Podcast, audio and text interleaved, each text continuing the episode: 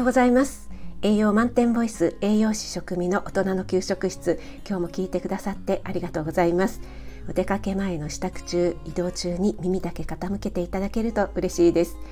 はい今日はですね久しぶりに食材を取り上げたいと思います。今日の食材はレンコンです。レンコンはですね私の大好きな食材でもあるんですけども今だいぶ出回ってきていますよね。11月くらいからが旬になってくるでしょうかこのレンコンの国内出荷量なんですが一番多いのはやはり茨城県茨城県ですね続いて徳島県なんですけども茨城県の霞ヶ浦が圧倒的に出荷量が多いですね。はい、レンコンを選ぶポイントなんですけどもまずふっくらと丸いくらとこう太いものですね。そして持った時にずっしりと重みを感じるものが水分をしっかり含んでいるのでとても美味しいです。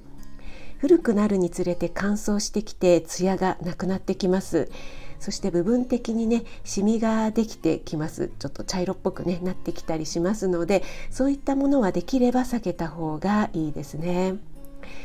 はい、そしてレンコンの栄養価ですがビタミン C が非常に豊富なので疲労回復だったり風邪予防に効果が期待できます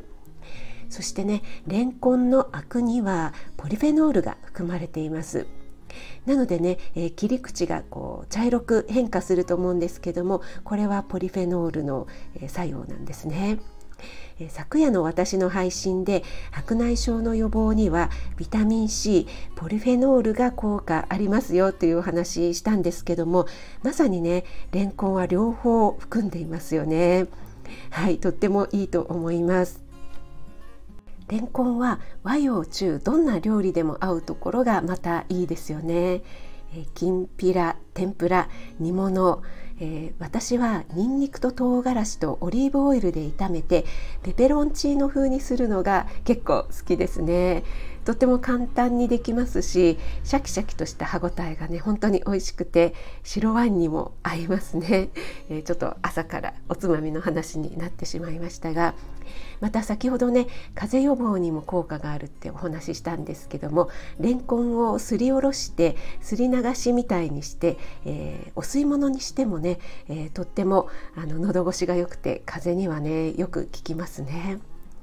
皆さんのおすすめのレンコン調理法は何でしょうか？よかったらコメントで教えてくださいね。あなたが美味しく食べて美しく健康になれる第一歩を全力で応援します。フォローいいね押していただけると嬉しいです。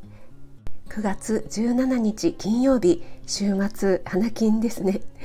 はい今日も良い一日となりますように気をつけていってらっしゃい。